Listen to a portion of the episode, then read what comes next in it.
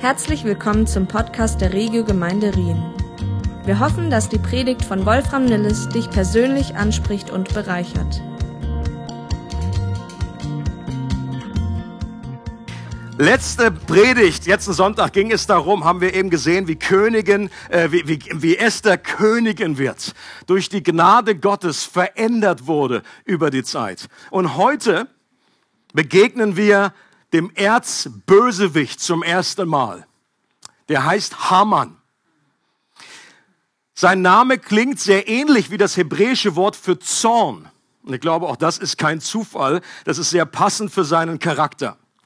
Während des Purimfestes der Juden, was sie jedes Jahr feiern, das ja auf das Buch Esther zurückgeht, wird jedes Jahr das Buch Esther in den Synagogen vorgelesen. Und jedes Mal, wenn der Name Haman vorgelesen wird, dann stampfen alle Zuhörer mit den Füßen auf den Boden. Gleichzeitig rufen sie aus, sein Name möge ausgelöscht werden. Und ich habe auch gelesen, dass, dass Kinder, äh, Jungs, Mädels, weiß ich nicht, dass die so kleine Hämmerchen haben und dann hauen sie irgendwie so auf irgendwelche Steine drauf, wo dann der Name draufsteht. Okay, wir machen das mit dem Hammer, machen wir nicht. Mit dem Ausrufen machen wir nicht. Aber ich habe mir überlegt, für heute stampfen wir auf den Boden.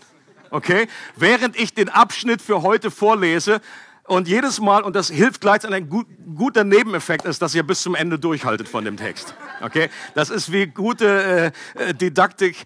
Äh, also, jedes Mal, wenn Hamann kommt, are you ready, Church? Text kommt. Eines Tages Während Mordechai Dienst hatte, verschworen sich die beiden Eunuchen Bigtan und Teresh, die am Königspalast die Eingänge bewachten gegen Xerxes und planten einen Anschlag auf ihn. Mordechai erfuhr davon, erzählte es König Esther und die meldete es dem König. Xerxes ließ die Angelegenheit untersuchen und als die Verschwörung, als, sie, als die Verschwörung aufgedeckt wurde, kamen die beiden Schuldigen an den Galgen. Der König befahl, den Vorfall in der Chronik des Persischen Reiches festzuhalten. Einige Zeit später gab König Xerxes einem Mann namens Haman die höchste Stellung am Königshof. Er war ein Sohn Hamedatas und Nachkomme Agags. Alle Beamten im Palast waren ihm untergeordnet. Sie mussten auf Befehl des Königs ihre Knie vor Haman beugen, wenn er an ihnen vorüberging. Nur Mordechai beugte seine Knie nicht und warf sich nicht nieder. Da fragten ihn die anderen Beamten, weshalb widersetzt du dich der Anordnung des Königs? Weil ich Jude bin, antwortete er. Sie ließen ihm keine Ruhe und machten ihm jeden Tag Vorwürfe, doch Mordechai hörte nicht auf sie. Da meldeten sie es Haman, um zu sehen, ob er Mordechais Begründung gelten lassen würde. Nur stampfen, nicht niesen. Als Haman erfuhr, dass Mordechai sich nicht vor ihm niederwarf, packte ihn der Zorn. Er wollte sich aber nicht an Mordechai allein rächen, denn er hatte gehört, dass er Jude war. So schmiedete er einen Plan, um alle Juden im Persischen Reich zu vernichten. Im zwölften Regierungsjahr des Königs Xerxes, im ersten Monat, dem Monat Nisan, ließ Haman das loswerfen, das auch Pur genannt wurde.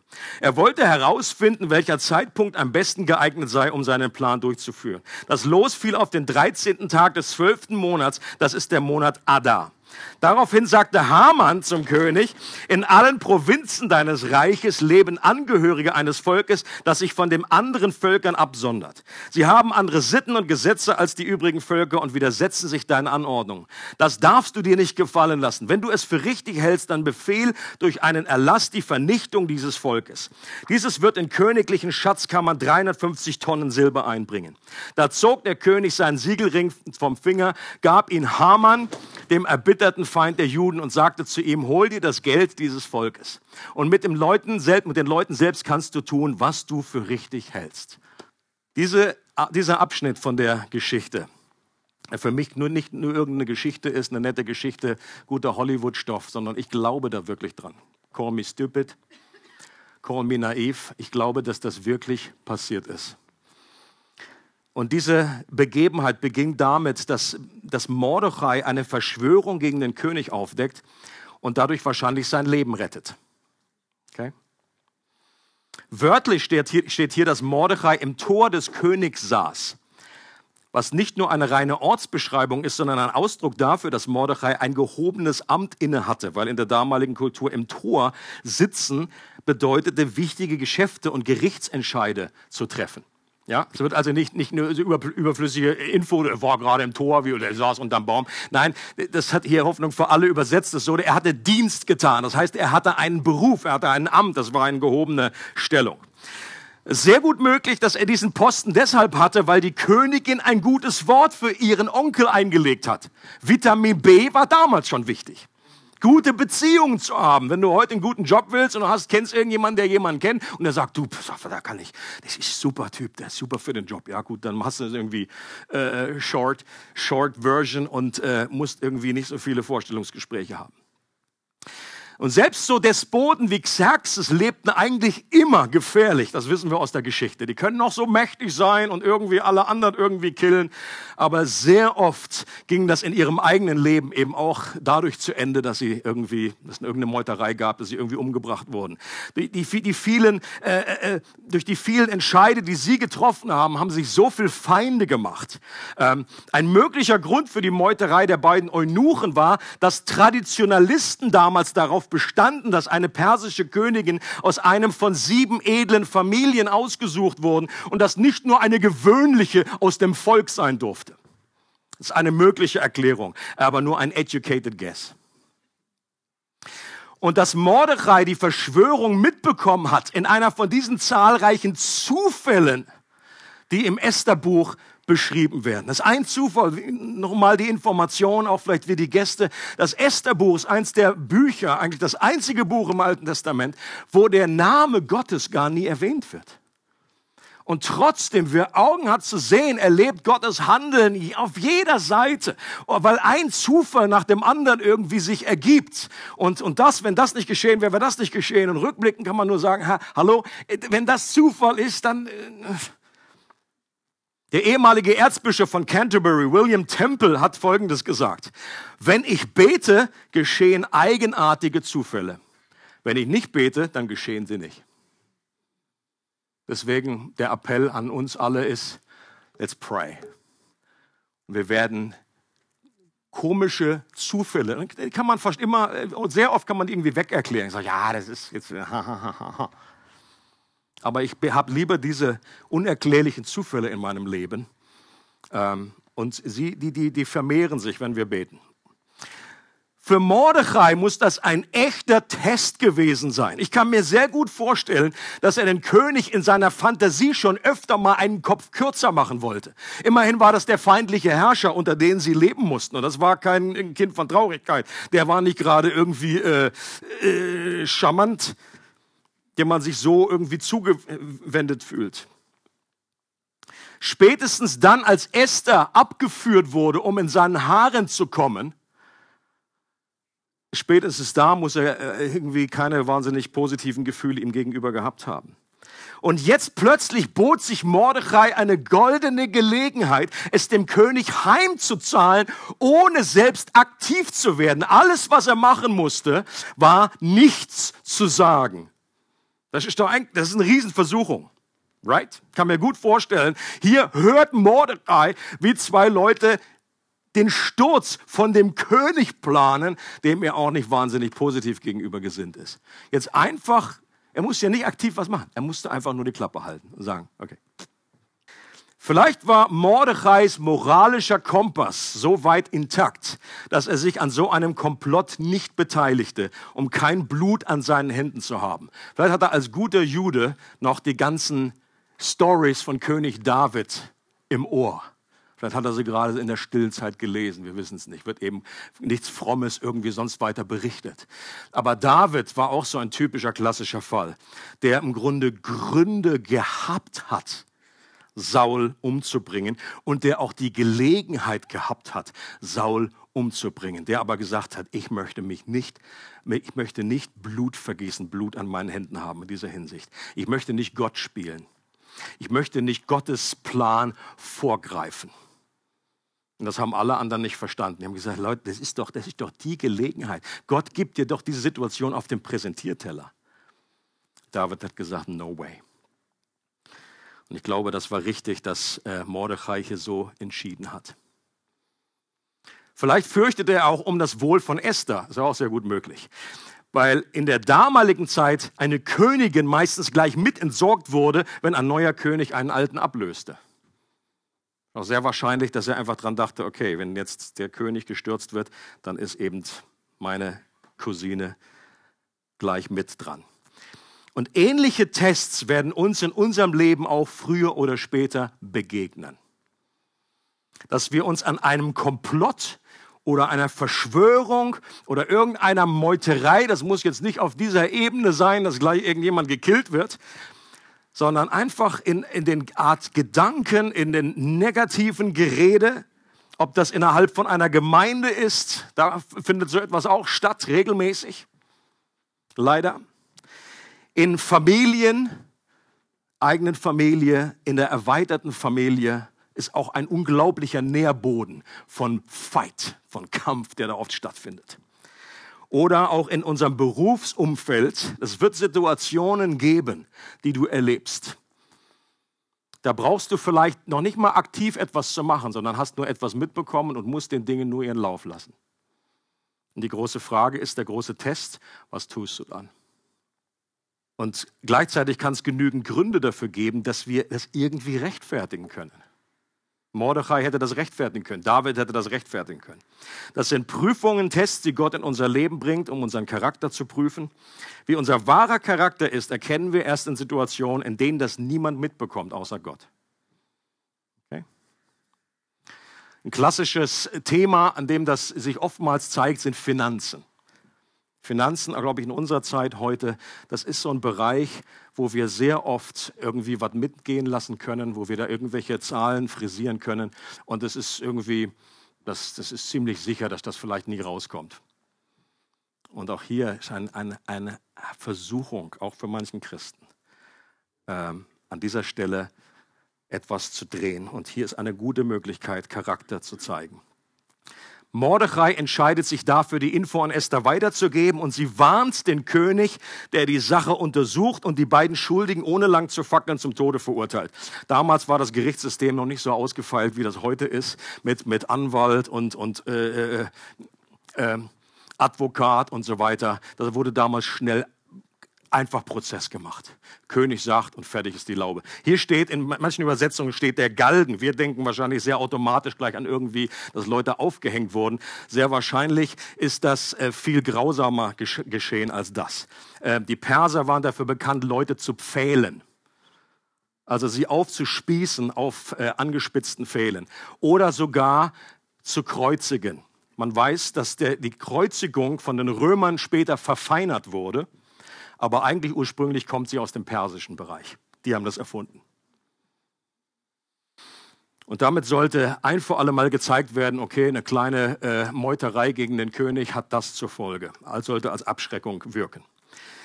Dass Mordechai das Leben des Königs gerettet hatte, wurde sogar in den persischen Chroniken festgehalten.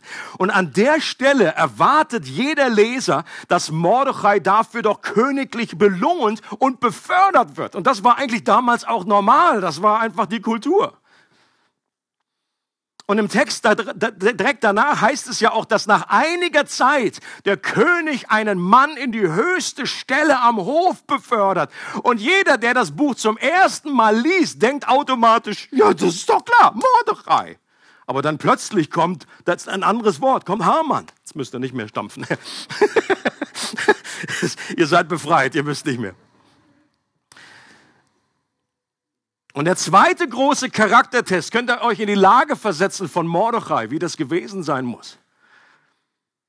Jetzt mache ich hier alles richtig und irgendwie ist Sendepause. Ich, ich wird noch nicht mal, wird noch nicht mal anerkannt. Der zweite große Charaktertest im Leben von Mordechai, wie gehen wir um mit Ungerechtigkeit, die uns widerfährt? Wenn Dinge, die geschehen, einfach unfair sind, fangen wir an zu schmollen, uns die Wunden zu lecken, hadern wir mit Gott. Das ist eine klassisches, klassische Situation, wo du einfach äh, selbst Gott beschuldigst und sagst, Gott, jetzt habe ich schon Dinge richtig gemacht und es wird mir noch nicht mehr gelohnt, belohnt. Oder schlimmeres Beispiel noch aus der Geschichte von Josef. Josef entscheidet sich zu flüchten vor den Flirtversuchen von der Frau des Potiphars. Das ging nicht nur einmal so, und das ging über Tage, über Wochen, wollte sie ihn vernaschen, ins Bett zerren. Und er als, als, als, und er flieht. Und das führt dazu, dass er fälschlich beschuldigt wird und im Knast landet. wahrscheinlich über Jahre. Also ich frage mich oft jedes Mal, wenn ich die Geschichte lese, wie ist es möglich, in so einer, in so einer Situation nicht bitter zu werden? Wie ist, das, wie ist das möglich, nicht auf, völlig auf Gott irgendwie zu sagen, Gott, jetzt blas mein Schuh, ist mir völlig egal, was du machst. Ich, ich mache hier, was richtig ist. Und es kommt noch, und dann so, sowas kommt dabei raus. Und natürlich ist es auch als Christ nicht verkehrt, sogar sehr oft geboten, dafür zu kämpfen, dass Dinge gerecht und fair zugehen und dass wir auch Dinge verändern, dass wir uns einsetzen für Dinge, die man verändern kann. Aber manche Situationen lassen sich eben nicht verändern. Und dann ist die Frage, wie wir reagieren. Vertrauen wir Gott, dass er weiß, was er tut, dass er wirklich die Kontrolle besitzt, dass er oft ein anderes Timing hat als wir, dass uns vielleicht auch in einer Prüfungs- oder Vorbereitungszeit wir uns selber wiederfinden? Es ist etwas Leichtes, an die Souveränität zu glauben, so hier in der Birne. Aber sobald wir in so eine Situation kommen, dann die souveräne Herrschaft Gottes, seinen Plan nicht in Frage zu stellen, das ist der große Test. Und das Buch Esther erinnert uns daran, dass auch solche Situationen nicht willkürlich geschehen. Dass Mordechai erst später belohnt wurde, war ein wesentliches Puzzleteil in dem souveränen Plan, den Gott hinter den Kulissen entfaltet hat. Alle, die ich schon mal gelesen haben, wissen, wovon ich rede. Die anderen will ich nicht zu so viel irgendwie rausposaunen, weil wir dahin noch kommen. Aber das war gerade der Witz. Das war eines der Wendepunkte in der Story, dass er erst später belohnt wurde. Aber das wusste der zu der Zeit nicht. Das kann uns heute helfen. Es kann dir helfen. Das kann mir helfen, in ähnlichen Situationen nicht bitter, sondern besser zu werden. Okay? Jede Situation, jede Prüfung macht, macht dich entweder besser oder bitter. Jede gute Geschichte und jeder Hollywood-Streifen hat ja einen richtigen Bösewicht, der alles Gute mit Füßen tritt, seinen giftigen Hass verspritzt und Zerstörung bringt. Ob das Voldemort ist,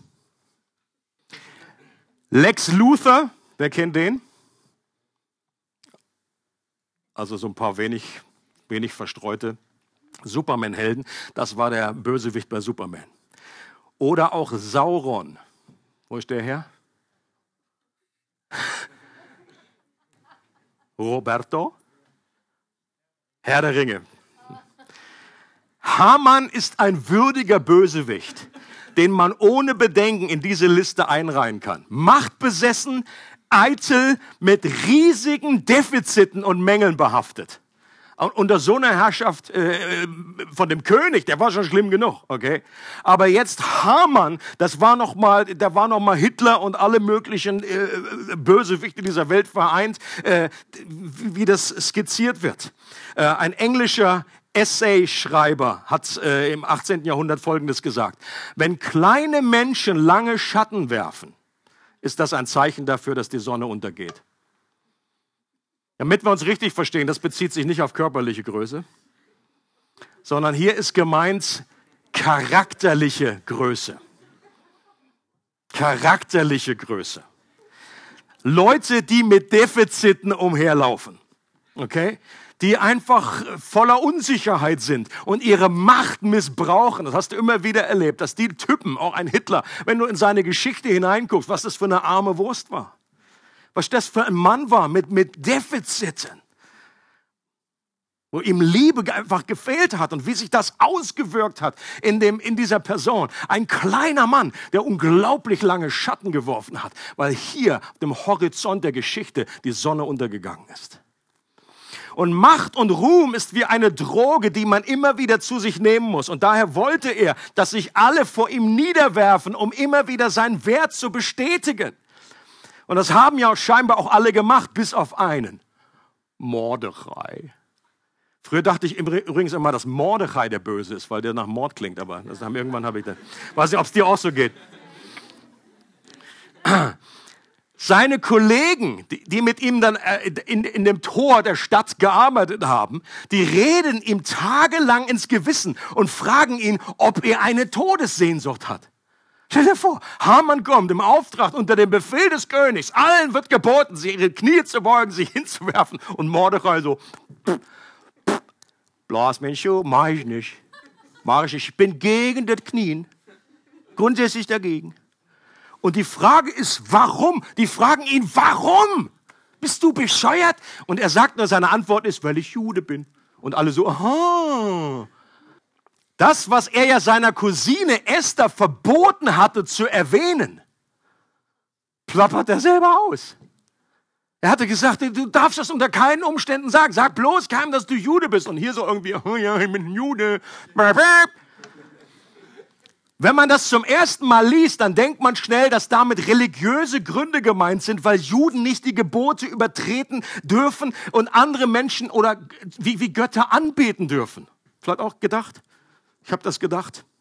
Ich glaube, dass diese, diese Erklärung eher unwahrscheinlich ist. Man weiß aus anderen Quellen, dass sich damals viele Juden vor Königen und anderen Personen als Ausdruck von Respekt verbeugt haben. Das gibt's ja auch heute noch in manchen Kulturkreisen. Das alleine verstößt nicht gleich gegen das Gebot Gottes. Ein Grund könnte ja sein, dass Mordechai immer noch nicht ganz verarbeitet hatte, dass Haman geehrt wurde und er nicht. Die stumpfe, simple Eifersucht und der Neid, der hier rauskommt.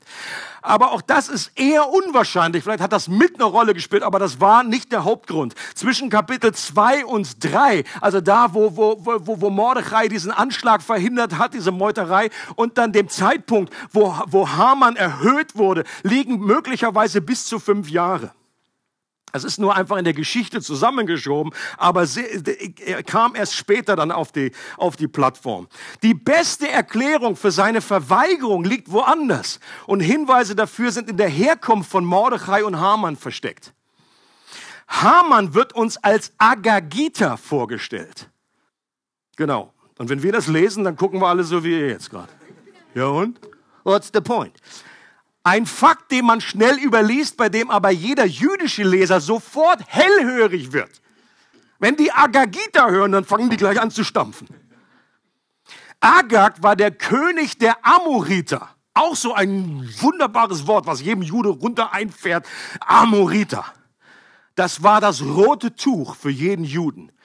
Das war ein Stamm, den König Saul damals im Auftrag des Propheten Samuel vernichten sollte, weil sie die ersten waren, die das Volk Gottes nach dem Auszug aus Ägypten bekämpft hatten. Erinnert euch an die Szene, als Josua gegen die, die Menschen kämpft und Mose oben auf dem Berg steht mit den Armen hoch, das waren die Amalekiter. Die waren die Ersten, die sich gegen das Volk Gottes gestellt hatten. Und seit dieser Zeit hatte Gott für alle Generationen geschworen, dass sie zu seinen Feinden werden.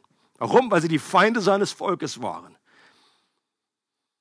Und als die Israeliten unter Josua das verheißene Land eroberten, hat Gott sie daran erinnert, dass die Amalekiter be bekämpft werden sollen. Weil das Volk diesem Befehl nicht nachkam, hatte Gott später Saul erneut, äh, Quatsch, Samuel erneut damit beauftragt äh, und dann das Saul weiterzugeben. Der allerdings den Auftrag auch nur teilweise ausführte. Mordechai wird uns bei seiner ersten Erwähnung als Nachkomme des Stammes Benjamin beschrieben, derselbe Stamm, aus dem auch König Saul kam. Leute, und das ist alles kein Zufall. Are you there? Das würde am besten erklären, warum Mordechai sich ums Verrecken nicht vor Haman verbeugen wollte. Nicht, weil er das grundsätzlich bei niemandem machte, sondern weil Haman dem Erzfeind der Juden, den Erzfeind der Juden personifizierte und Mordechai als Jude sich nicht vor dem Feind verbeugen wollte. Ich glaube, dass das dahinter steckt. Und gleichzeitig würde das auch erklären, warum Haman so durchgeknallt darauf reagiert, dass sich ein einziger Mann nicht vor ihm verbeugt. Wir könnten ja verstehen, dass Haman Mordechai bestrafen wollte, doch als er mitbekam, dass Mordechai Jude ist, wollte er gleich alle Juden im Persischen Reich vernichten. Was ist denn das für eine Reaktion? Ein bisschen überzogen. Es geht hier doch klar nicht um eine persönliche Fehde, sondern um einen jahrhundertealten, schwelenden Konflikt, um Rache an den Juden aufgrund des Todes von Agag und dem Volk der Amalekiter, die sich ständig im Streit waren, Juden und Amalekiter. Zu biblischen Zeiten Bis heute ist es auffällig, dass Juden immer wieder unglaublichem und unverhältnismäßigem Hass begegneten. Dass es eine feindliche antisemitische Gesinnung gibt, die dieses Volk am liebsten auslöschen will. Okay, ich als Deutscher darf das sagen, dass wir heutzutage wieder erleben, wie sich dieses üble braune Haupt erhebt in unserem Land. Das hättest du mir vor zehn Jahren sagen können und ich hätte gesagt, ich hätte irgendwie ausgelacht, gesagt, no way. Und das war nicht nur unter den Nazis damals so, sondern auch an einigen anderen Orten und zu anderen Zeiten. Wenn man die Geschichte studiert, dann fragt man sich, wie es möglich ist, dass dieses kleine Volk so viel Hass und Ablehnung abbekommen hat und dass es ein Wunder ist, dass die überhaupt noch existieren. Und dasselbe gilt nicht nur für das alttestamentliche Volk, das gilt auch für das neutestamentliche Volk, für die Christen, die in vielen Ländern verfolgt werden und man mit rein vernünftigen Gründen nicht dahinter kommt, warum in aller Welt Christen äh, ausgelöscht werden. Warum es immer noch jährlich Tausende von Märtyrern gibt. Und damit meine ich nicht Märtyrer, die sich selber in die Luft sprengen, sondern die einfach umgebracht werden, alleine aus dem Grund, weil sie an Christus glauben. Das ist mit dem Kopf nicht verstehbar. Und ich glaube, was dahinter steckt, ist eine geistliche Dynamik, letztlich ein geistlicher Kampf, der zwischen göttlichen und antigöttlichen Mächten tobt. Hinter dem Hass Hamanns steckt der Hass des Teufels, der alles hasst, was Gott liebt und der wusste, dass das Heil aus den Juden kommt. Okay? Das ist die andere Ebene, die hier beschrieben wird. Simeon hat mir äh, am Anfang dieser Serie mich darauf hingewiesen, auf folgende Info, die kommt jetzt also direkt von ihm, dass es Berechnungen gibt, die sagen, dass in dem damaligen persischen Reich ungefähr 44 Prozent der Weltbevölkerung gelebt haben, die sich insgesamt auf nur ungefähr 112 Millionen Menschen berief. Und das persische Reich erstreckte sich auch über Israel und Jerusalem. Das heißt, die Ausrottung der Juden, wenn das damals umgesetzt worden wäre, dann wäre das, hätte das, das, wäre das das Ende der messianischen Verheißung für die Welt gewesen. Und das war eine der Gründe, eine der Strategien, warum der Teufel ein Interesse hatte, die Juden auszulöschen. Herodes, ein anderes Beispiel, hatte sicher auch menschliche Gründe, die Kleinkinder in Bethlehem zu ermorden. Aber auch dahinter steckte sicher wieder die Attacke des Teufels, der den Messias gleich nach der Geburt töten wollte. Okay? Und so müssen wir die Bibel irgendwie auf dieser einen Ebene lesen, aber sehr auch oft auf einer anderen Metaebene, was dahinter steckt. Und sehr deutlich wird das für mich auch in der Situation, als Jesus davon spricht, in Matthäus 16 spricht er darüber, dass er jetzt nach, Jerusalem gehen muss, um dort gefangen zu werden, gefoltert zu werden und zu sterben. So, und unser Freund Petrus nimmt sich Jesus an die Brust. Es heißt, er führt ihn so ein bisschen abseits, um mal einfach so ein unter, so ein unter vier Augen Männergespräch zu führen. Und da heißt es in der Bibel, er tadelte Jesus. Finde ich cool. Hast du das auch schon mal gemacht? Hast du Gott schon mal getadelt? Geschieht mir ständig irgendwie. Wo ich dann irgendwie so denke, so Gott, das gibt's doch jetzt ja gar nicht, kann nicht angehen. Warum machst du denn das? Warum machst du das so? Geht's noch? Habe ich nicht verdient. Und jetzt stell dir die Szene vor, Petrus, nehmen Sie so ein bisschen weg, ist jetzt auch ein bisschen peinlich, weil es auch Petrus, sag mal, unter uns jetzt. Ähm, und dann sagt er irgendwie, jetzt, ich sage mit meinen Worten, das ist irgendwie, jetzt Jesus, komm mal runter. Komm mal runter. Was hast du denn da für komische Ideen? Hallo, ein Messias, der stirbt nicht. Irgendwie war man zu lange in der Sonne, fehlt dir was an Vitaminen, fehlt dir irgendwie, wollen wir mal einen guten Fisch essen zusammen. Jetzt komm mal runter. So, und die, die, die Reaktion von Jesus, die ist super.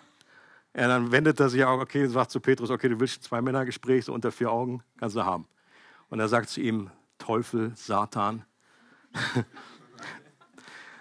beweg dich weg, tritt hinter mir, hinter mich oder ich trete den Hintern oder wie auch immer, wie du es übersetzen willst. Heb dich von hinnen. Und Petrus in dem Moment so, Stell dir vor, Jesus schaut dir in die Augen und sagt, Teufel bewegt dich. So, und das ist kurz, übrigens kurz nachdem Petrus irgendwie innerlich auf Wolke irgendwie sieben geschwebt ist, weil er gerade die große Offenbarung hatte. Er war der Einzige, der es wusste. Wer, sagen die, wer sagt denn ihr, dass ich bin? Und Jesus sagt, du bist der Sohn Gottes, der, der Messias. Und Jesus so, well done. Das hat dir der Vater im Himmel offenbart. Und Petrus so, boah, ich, da, ich höre die Stimme Gottes, so, boah, hammermäßig. Ich bin ein Hörgerät. Ich bin sowas von, mein WLAN ist an ohne Ende, das gibt ja nicht. So, und irgendwie gefühlte zwei Minuten später muss er sich irgendwie anhören, dass er offenbar nicht nur die Stimme Gottes gut hört, sondern auch die Stimme des Teufels ganz gut vernehmen kann. das gibt mir irgendwie Hoffnung, äh, dass in diesem ganzen Kuddelmuddel, äh, dass irgendwie beides möglich ist. Und ich glaube nicht, dass das aussagt, dass de, de Petrus jetzt dämonisch belastet war oder der irgendwie besessen war, sondern der hat sich einfach hier zum Sprachrohr für den Teufel gemacht. Lesen dieses, äh, das nochmal vor. Jesus wandte sich von ihm ab und rief, weg mit dir, Satan. Du willst mich hindern, meinen Auftrag zu erfüllen. Du verstehst Gottes Gedanken nicht, weil du nur menschlich denkst. Ich glaube, das Prinzip, das hier deutlich wird, ist folgendes, dass wir nicht gegen Fleisch und Blut kämpfen, sondern gegen Gewalte und Mächte in der Himmelswelt. Ich sage es nochmal. Das Prinzip, das deutlich wird, ist, dass wir nicht gegen Fleisch und Blut kämpfen, sondern gegen Gewalten und Mächte in der Himmelswelt. Nun sollten wir sicherlich vermeiden, ich bin stark dafür, dass wir vermeiden, hinter jedem Busch einen Dämon zu vermuten. Okay, jedes Mal, wenn irgendeine komische Situation ist, jedes Mal, wenn irgendwie jemand was Blödes sagt, ist so, uh, spricht, glaube ich, der Dämon aus dir. Und dass wir auch den Teufel nicht als Ausrede benutzen für bekloppte Entscheidungen an Verhalten, das wir alleine zu verantworten haben.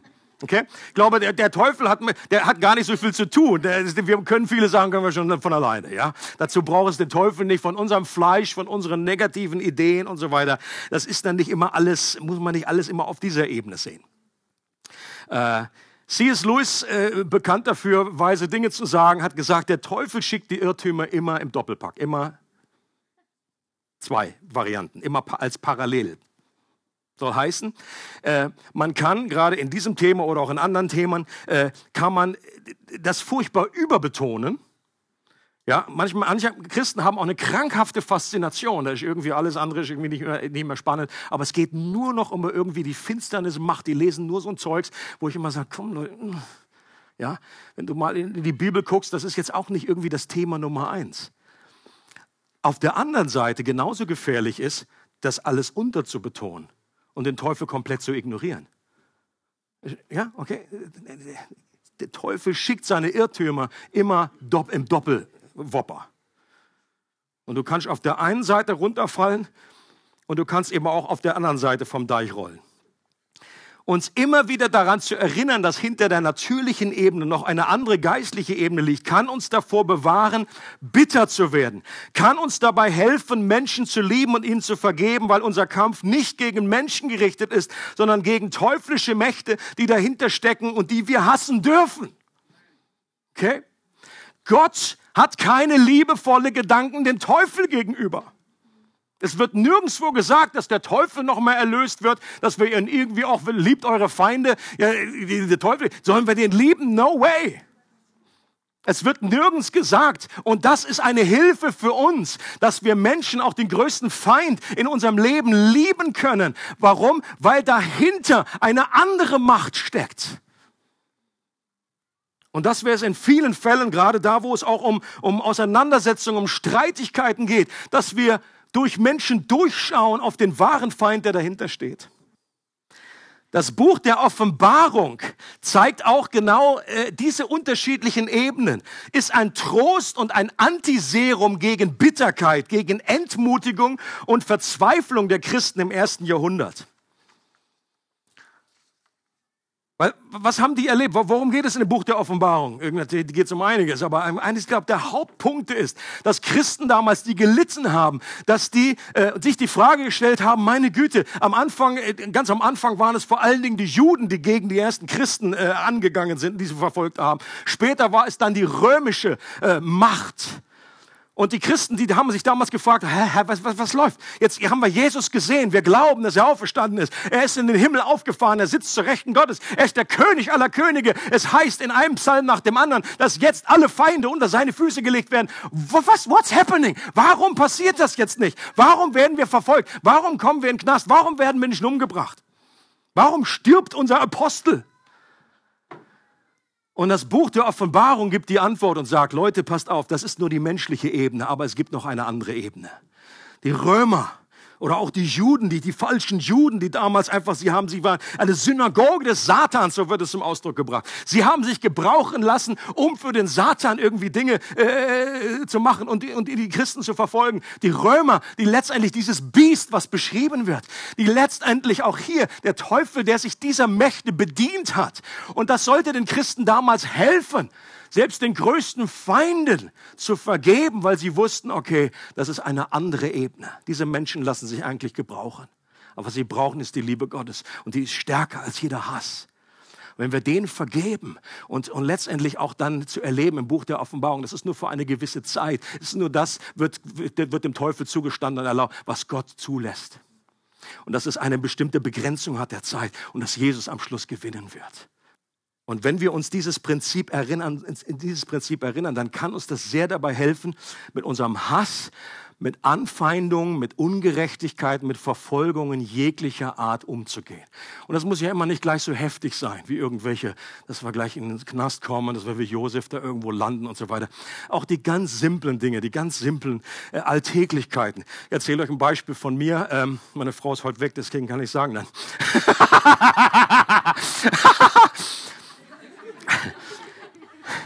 Letzten Sonntag hat, sind wir nach Hause gefahren. Meine Frau schon vorgefahren, wir haben das extra so aufgegleist. Sie ist manchmal ein bisschen dann angespannt, wenn es zu lange dauert oder ich laber mich wieder fest mit irgendjemandem. Ich gesagt, Schatzi, komm hier, wir fahren getrennt, ich schon Motorrad, ich fahre Auto und so. Dann war sie schon zu Hause, hat alles schön vorbereitet, schon gekocht und so. Und wir waren beide super gut drauf. Nicht, dass das eine riesen Ausnahme ist, aber, aber es war einfach äh, besonders bemerkenswert. Einfach, ich fand den Gottesdienst super. Ich habe viele positive Rückmeldungen gekriegt von der Predigt. Ähm, und das, das, das bin ich ja überhaupt nicht abhängig von sowas. überhaupt nicht.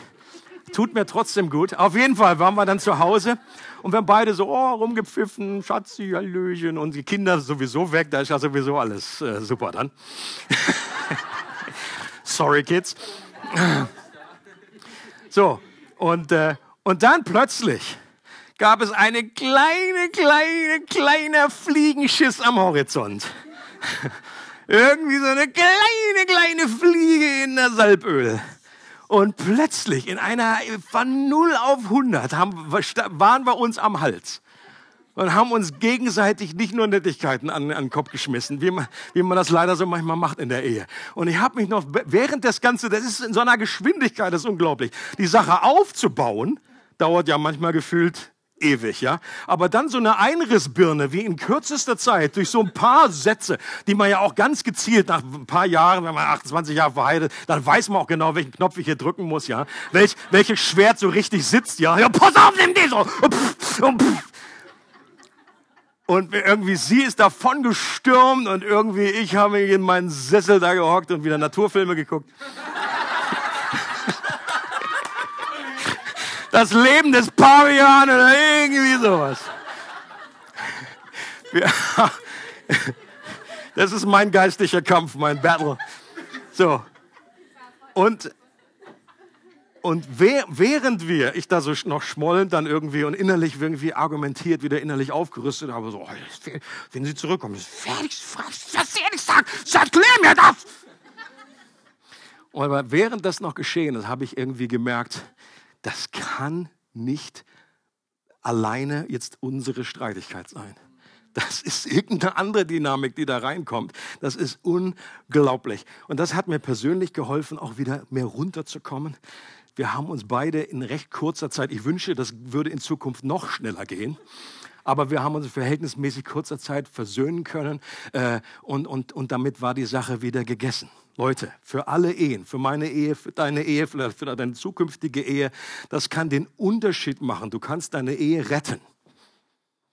wenn du verstehst, dass manche Kämpfe, die du miteinander kämpfst, nicht auf dieser Ebene sind, sondern dass eine Metaebene dahinter ist. Und natürlich sage ich nicht, dass alle irgendwie äh, äh, Missverständnisse oder äh, wir haben schon, wir, wir leben mit unserer Zerbrochenheit. Es gibt viele Knöpfe, die man drücken muss. Das ist einfach viel Fleisch, was natürlich dazu. Aber der Teufel liebt es, auf diesem Fleisch irgendwie zu spielen wie auf einer Orgel. Und es kann unglaublich helfen, wenn du in dem Moment, wo in so einen Streit hineinkommst, vielleicht dir ein Codewort verabredest, wie zum Beispiel Schatzi, es riecht hier verdammt nach Schwefel. Riechst du das auch? Und wenn du in dem Moment nicht dich gegenseitig attackierst oder als den anderen, als Partner, als Feind erlebst, sondern ihr zu einem Schulterschluss kommt, um gemeinsam den Feind attackiert, der da draußen ist, das kann deine Ehe retten. Das kann auch andere Beziehungen, muss nicht verheiratet sein, um das zu erleben. Wenn, wenn du irgendwie mit dem äh, anderen, mit Freunden unterwegs in der Gemeinde, wie auch immer. Das kann Beziehungen retten. Und wohlgemerkt, ich, äh, ich empfehle nicht, diesen Satz zu sagen, den Jesus gesagt hat zu deinem Partner. Satan! Das könnte missverstanden werden. Ist also nicht meine Empfehlung. Aber je schneller wir das realisieren, umso besser werden wir wachsen. Unsere Ehe kann gerettet werden an diesem Punkt, wenn wir das umdrehen und zusammen den Feind, wenn wir wie durch unseren Partner durchgucken. Und Jesus hat ja auch nicht Petrus direkt angeguckt, sondern durch ihn durch und den Satan, der dahinter stand. In der Zeit, wo Esther, von Esther hat Gott diese teuflische Attacke gegen das Volk der Juden dazu verwendet, die Situation am Schluss komplett zu drehen, um einen gewaltigen Sieg zu erringen zu erringen. Das Purimfest geht vom Namen her auf die Wurf, würfelähnlichen Lose zurück, mit denen der passende Termin ausgelost wurde, an denen die Juden umgebracht wurden, werden sollten. Dass dieser Termin, Termin elf Monate in der Zukunft war, war auch auf das Handeln Gottes zurückzuführen. Das ist Gnade in dem ganzen Chaos. Right?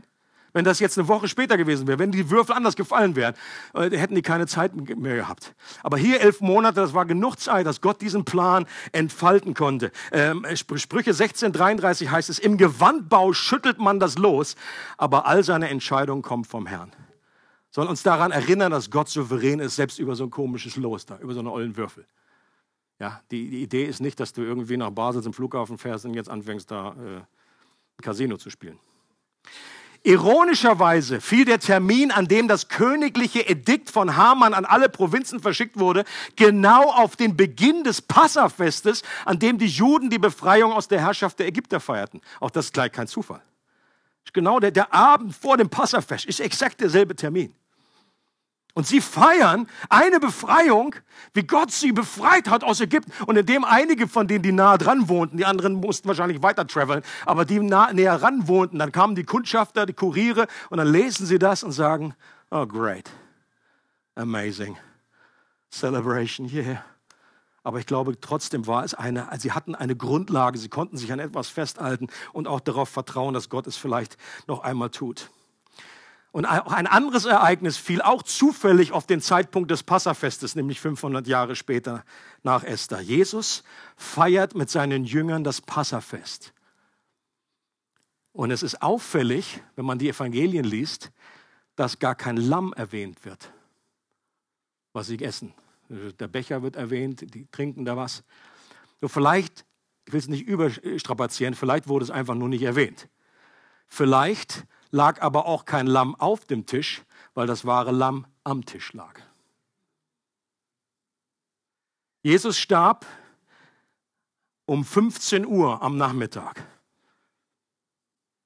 An dem Moment hat er am Kreuz ausgerufen, es ist vollbracht. Und er gab seinen Geist auf. Um dieselbe Zeit haben die Juden um 15 Uhr Opfer geschlachtet im Tempel um dieses, den Höhepunkt des Passafestes zu feiern.